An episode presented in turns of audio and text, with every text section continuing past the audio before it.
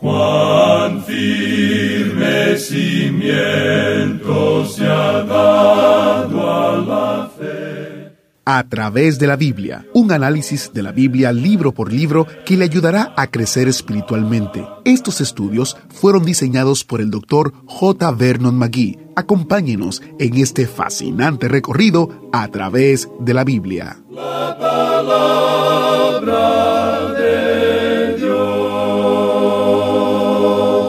Como aprendimos en nuestro estudio reciente del Evangelio de Marcos, Juan Marcos era un hombre de acción y su recuento de Jesús primariamente enfoca los milagros. Ahora en el Evangelio de Lucas estamos aprendiendo que el doctor Lucas era un hombre intelectual, un hombre de ciencia y un hombre de medicina. En el recuento de Lucas de la vida y ministerio de Jesús, él puso el enfoque en las parábolas o historias que Jesús contaba. Bienvenido a través de la Biblia. Soy su anfitrión, Heiel Ortiz. A manera de un repaso rápido, una parábola es por definición una historia que se usa para ilustrar una lección moral o espiritual. Y como estamos sabiendo, el Evangelio de Lucas tiene 18 de las parábolas de Jesús que aparecen aquí solamente y en ningún otro lugar. Hoy, mientras continúa nuestro estudio de Lucas y terminamos el capítulo 9 y empezamos el capítulo 10, oímos una de esas parábolas únicas. Es una de las historias mejor conocidas en la Biblia y muchos críticos literarios la llaman una de las historias más grandes que jamás se contará. ¿Sabe de cuál estoy hablando? Si adivinó la parábola del buen samaritano, entonces tiene razón. Ahora, mientras usted busca su asiento en el autobús bíblico y busca la palabra de Dios, quiero compartir un par de testimonios que recibimos de oyentes de la República Dominicana. La primera es de un oyente desde hace mucho tiempo de la transmisión. A través de la Biblia ha sido una bendición para mí. Empecé a escuchar cuando apenas era adolescente. Ahora soy una abuela y sigo escuchando. Ustedes han sido la mejor escuela bíblica que he tenido. Le agradezco a Dios todos los días por cada hermano que hace posible esta gran bendición. Favor de orar por los de aquí que dicen que son cristianos, pero continúan con prácticas malas. Que Dios sea glorificado por sus transmisiones y en nuestros corazones. Y esta carta es de un hombre que usa lo que aprenden a través de la Biblia para enseñar a otros. Él nos escribe, Gracias por sus transmisiones los dominicanos desesperadamente necesitan la palabra de Dios. Hace 40 años que tomé mi decisión por Cristo, pero continúo aprendiendo nuevas cosas y siendo animado por sus transmisiones. Trato de compartir lo que aprendo con los que me rodean y los de mi iglesia. Cuando hablo con alguien del Evangelio, lo hago con confianza gracias a, a través de la Biblia.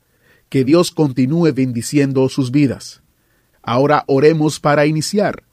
Padre Celestial, gracias por la oportunidad de estudiar tu palabra. Por favor, permite que el Espíritu Santo nos guíe y nos enseñe algo nuevo, algo que nos cambie el corazón y nos acerque más a ti. En el nombre de Jesús oramos. Amén. Ahora iniciamos nuestro recorrido bíblico de hoy con la enseñanza del Dr. Magui en la voz de nuestro hermano Samuel Montoya. Continuamos hoy, amigo oyente, nuestro estudio del Evangelio según San Lucas.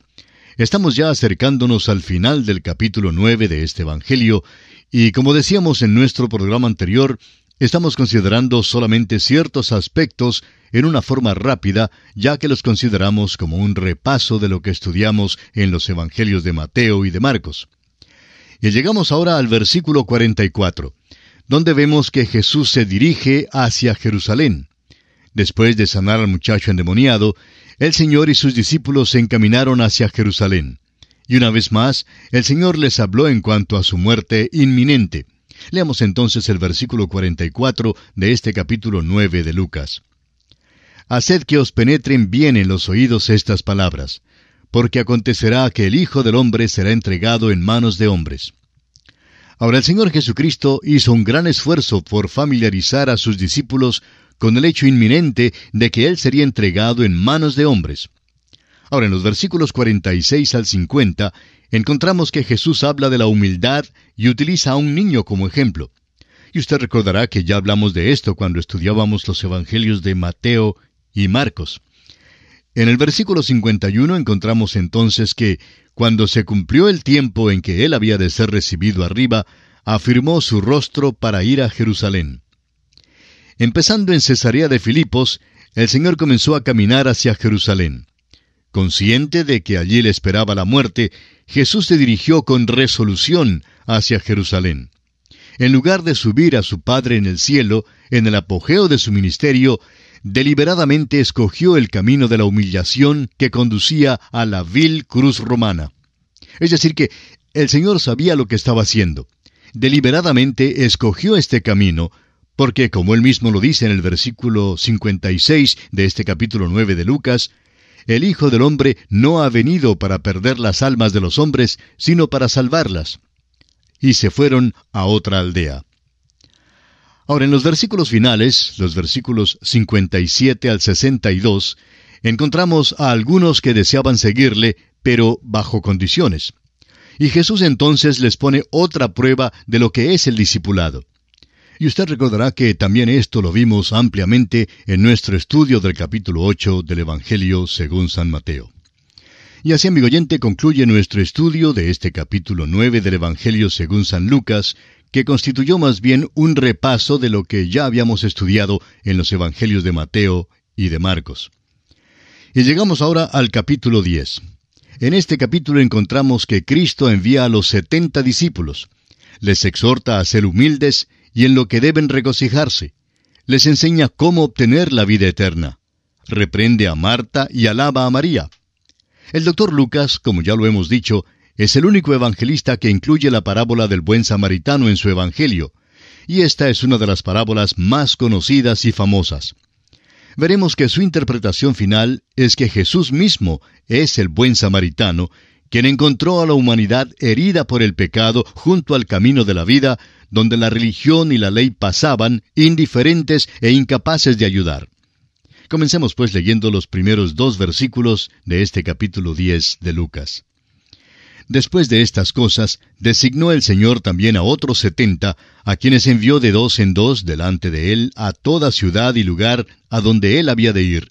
Y les decía, La mies a la verdad es mucha, mas los obreros pocos. Por tanto, rogad al Señor de la mies que envíe obreros a su mies. Con esto vemos que el Señor no solo envió a los doce apóstoles, sino también a otros. El doctor Lucas es el único que nos cuenta acerca de esta misión de los setenta. Ahora oímos hablar mucho hoy en día en cuanto a la oración. Rogad al Señor de la mies que envíe obreros a su mies, leemos en la última parte del versículo 2. Nos dicen que el Señor miró los campos que estaban blancos para la siega y que nuestro trabajo, nuestra responsabilidad hoy en día es el de recoger la siega. Ahora preste mucha atención a lo que le vamos a decir porque puede ser que le parezca un poco extraño, pero no consideramos nuestra responsabilidad el cegar. Nuestro trabajo, amigo oyente, nuestra responsabilidad es sembrar. Si usted ha sido agricultor, entonces se dará cuenta que hay una gran diferencia entre el sembrar la semilla y el cegar después que la semilla haya madurado. Alguien dirá, el Señor dijo que la mies es mucha. Pero amigo oyente, recordemos dónde estaba Jesús cuando hizo aquella declaración. Jesús estaba al otro lado de la cruz en aquel momento y una edad estaba llegando a su término, a su fin. Y al fin de cada edad hay un juicio. La edad que termina en un juicio es una ciega, y la edad misma es el tiempo designado para sembrar la semilla. Creemos que nosotros estamos sembrando la semilla hoy en día, y la Biblia dice que al fin de esta edad habrá una ciega. En la parábola de la cizaña y el trigo, el Señor dijo en el capítulo 13 de Mateo, versículo 30, Dejad crecer juntamente lo uno y lo otro hasta la siega. Y al tiempo de la siega, yo diré a los segadores, Recoged primero la cizaña y atadla en manojos para quemarla, pero recoged el trigo en mi granero. Nuestro trabajo, nuestra responsabilidad, amigo oyente, es la de sembrar la semilla que es la palabra de Dios. Y este es el trabajo de todo cristiano. Nuestro trabajo no es de cegar, porque esa es la obra del juicio, y nosotros no vamos a juzgar a nadie. Yo no sé cuál es la condición o la relación suya con Dios, porque no puedo ver su corazón. Dios, en cambio, puede ver el corazón suyo, y Él es quien será su juez. Ahora, en los versículos 3 hasta el 12, encontramos que Jesús da a estos setenta las mismas instrucciones que dio a sus doce apóstoles cuando los envió, solo que las amplía un poco más para una mejor comprensión. Ahora, en los versículos 13 al 15, encontramos que hemos llegado al fin de una edad, y que Jesús pronuncia su juicio sobre Corazín, Bethsaida y Capernaum. Leamos los versículos 13 hasta el 15 de este capítulo 10 de Lucas. Ay de ti, Corazín, ay de ti, Bethsaida, que si en Tiro y en Sidón se hubieran hecho los milagros que se han hecho en vosotras, tiempo ha que sentadas en silicio y ceniza se habrían arrepentido. Por tanto, en el juicio será más tolerable el castigo para Tiro y Sidón que para vosotras. Y tú, Capernaum, que hasta los cielos eres levantada, hasta el Hades serás abatida. Estos versículos indican que el fin de la edad se acerca. Este es el juicio del que el Señor ha hablado. El sembrar la semilla, amigo oyente, es proclamar la palabra de Dios, predicar el Evangelio y tratar de lograr que los hombres confíen en Jesucristo como su Salvador personal. Y el cegar entonces es el juicio. Esperamos que usted haya comprendido bien lo que hemos tratado de establecer. Dirijamos ahora nuestra atención a la parábola del buen samaritano. Hemos llegado a una de las cosas que caracterizan el Evangelio de San Lucas, las parábolas.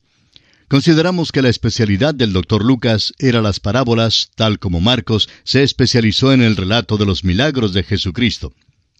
Veremos que el doctor Lucas incluye en su Evangelio algunas parábolas que figuran entre los pasajes más conocidos de toda la Biblia.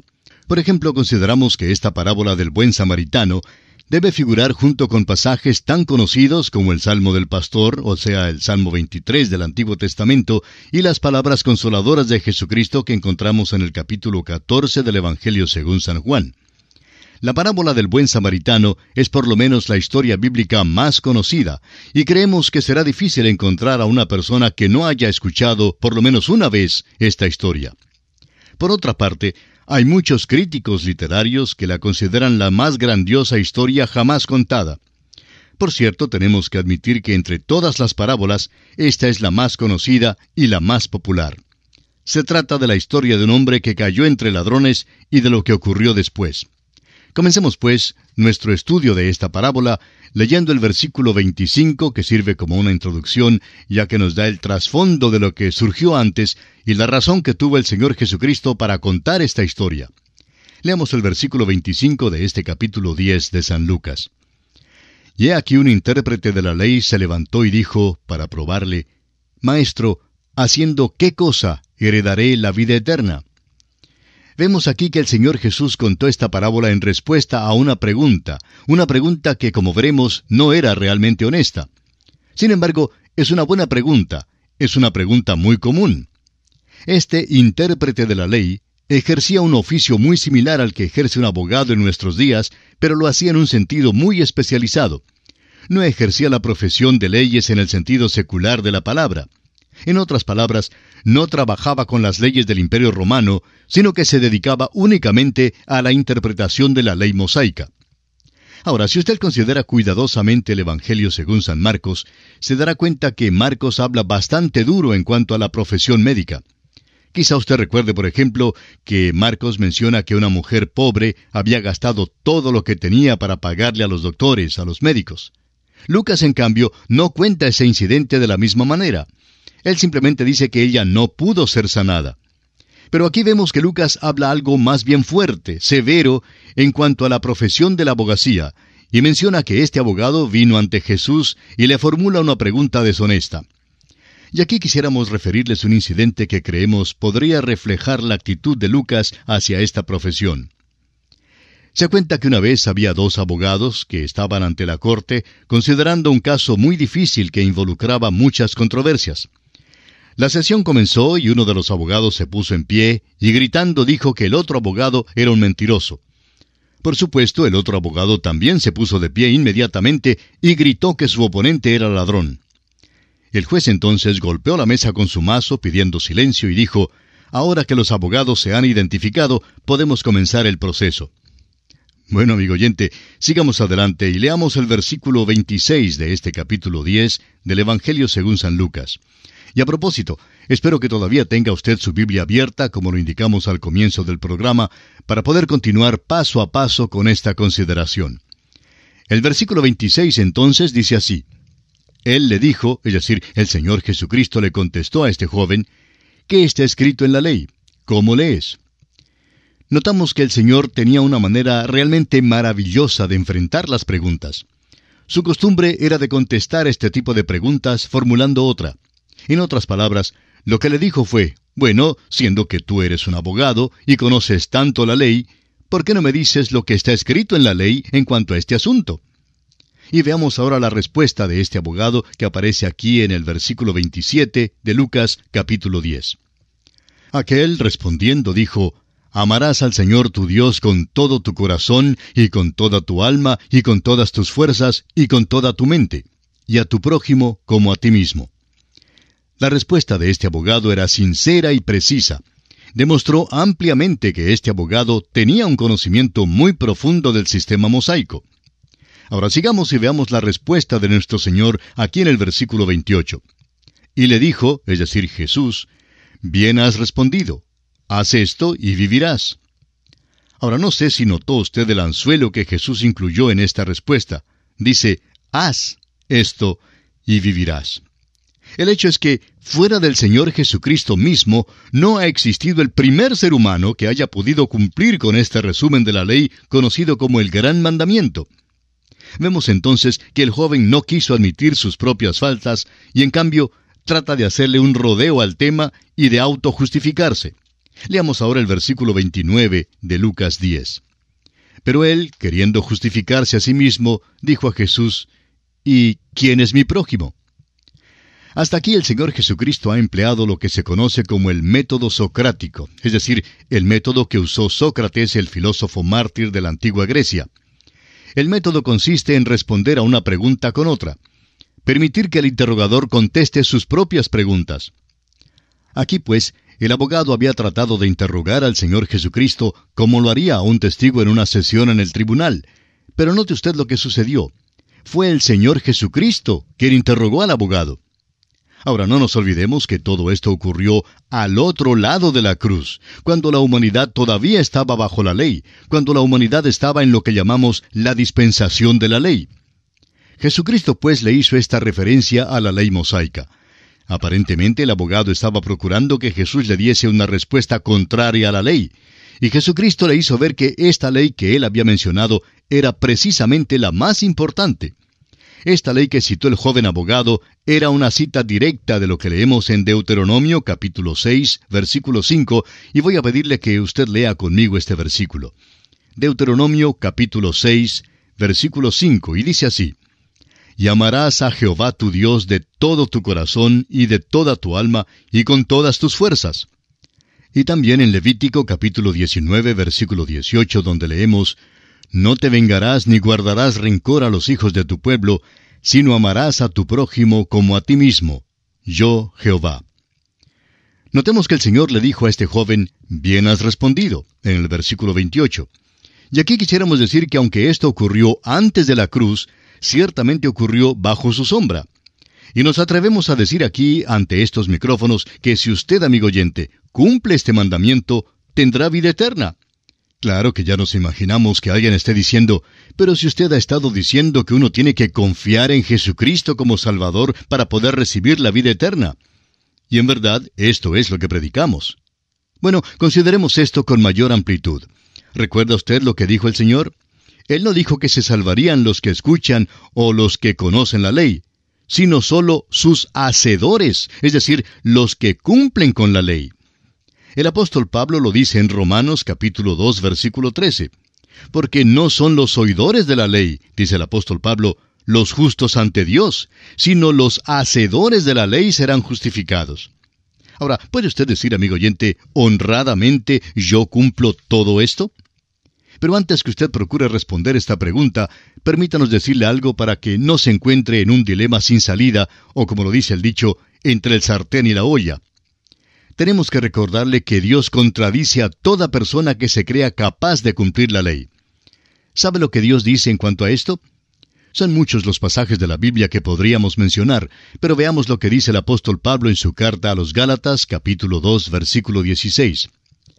Sabiendo que el hombre no es justificado por las obras de la ley, sino por la fe de Jesucristo, nosotros también hemos creído en Jesucristo para ser justificados por la fe de Cristo y no por las obras de la ley, por cuanto por las obras de la ley nadie será justificado. ¿Se da cuenta? Usted, amigo oyente, simplemente no es capaz, no puede vivir al nivel que demanda la ley. Es imposible que usted pueda cumplir la ley. Permítanos ahora leer lo que dice en cuanto a esto el apóstol Pablo en su carta a los Romanos capítulo 8 versículo 3. Y para mayor claridad vamos a leer este pasaje de la paráfrasis del Nuevo Testamento que ha aparecido en el idioma castellano bajo el título Lo más importante es el amor. Romanos capítulo 8 versículo 3 dice, El conocer los mandamientos de Dios no nos arranca de las garras del pecado, porque, fíjese bien, no podemos guardar la ley ni la guardamos. Pero Dios, para salvarnos, puso en vigor un plan diferente. Envió a su propio Hijo con un cuerpo humano igual en todo al nuestro, salvo que no era pecador, y al entregarlo en sacrificio por nuestros pecados, destruyó el dominio del pecado sobre nosotros. En otras palabras, lo que era imposible para la ley, Dios lo ha cumplido, enviando a su Hijo para salvarnos del pecado. Pero no solo eso, sino que también nos ha enviado su Santo Espíritu para posibilitarnos, para capacitarnos, de manera que podamos vivir la vida cristiana. Es imposible que un ser humano, en sus propias fuerzas, pueda cumplir con todo lo que requiere la ley. Si este abogado que vino a Jesús hubiera sido honesto, sin duda habría admitido su imposibilidad de cumplir la ley. Bueno, amigo oyente, lamentablemente se nos acabó el tiempo, así es que tenemos que detenernos, pero continuaremos, Dios mediante, en nuestro próximo programa. Es nuestra oración que el Señor le bendiga en manera especial. Qué maravilloso. Lo que era imposible para la ley, Dios lo ha cumplido enviando a su Hijo para salvarnos. Y también nos ha enviado su Santo Espíritu para capacitarnos y para permitir que nosotros podamos vivir una vida cristiana. Esto era imposible para nosotros, pero para Dios es posible. Qué gloriosa verdad quiero aprovechar para recomendarles este librito titulado Viviendo la vida cristiana como Dios quiere. El doctor Magui consideraba que Romanos 8 es uno de los capítulos más grandiosos de la Biblia. Comienza con ninguna condenación y termina con no hay separación, y entre esto leemos y sabemos que los que aman a Dios, todas las cosas les ayudan a bien. Descárguelo en a través de la Biblia.org barra libritos. A través de la Biblia.org barra libritos. Espero que se nos una a nosotros mañana para más de la sabiduría de la palabra de Dios mientras continúe nuestro estudio en Lucas en los capítulos 10 y 11. ¿Fue de ayuda para usted el estudio de hoy? ¿Desea enviarnos algún comentario de lo que ha estado escuchando? Entonces escríbanos, no espere más. Nuestro correo electrónico es atv@transmundial.org. atv@transmundial.org. Si desea recibir las notas y bosquejos de lo que estamos estudiando, suscríbase gratis en nuestra página en internet a través de la Biblia .org barra notas a través de la Biblia.org barra notas.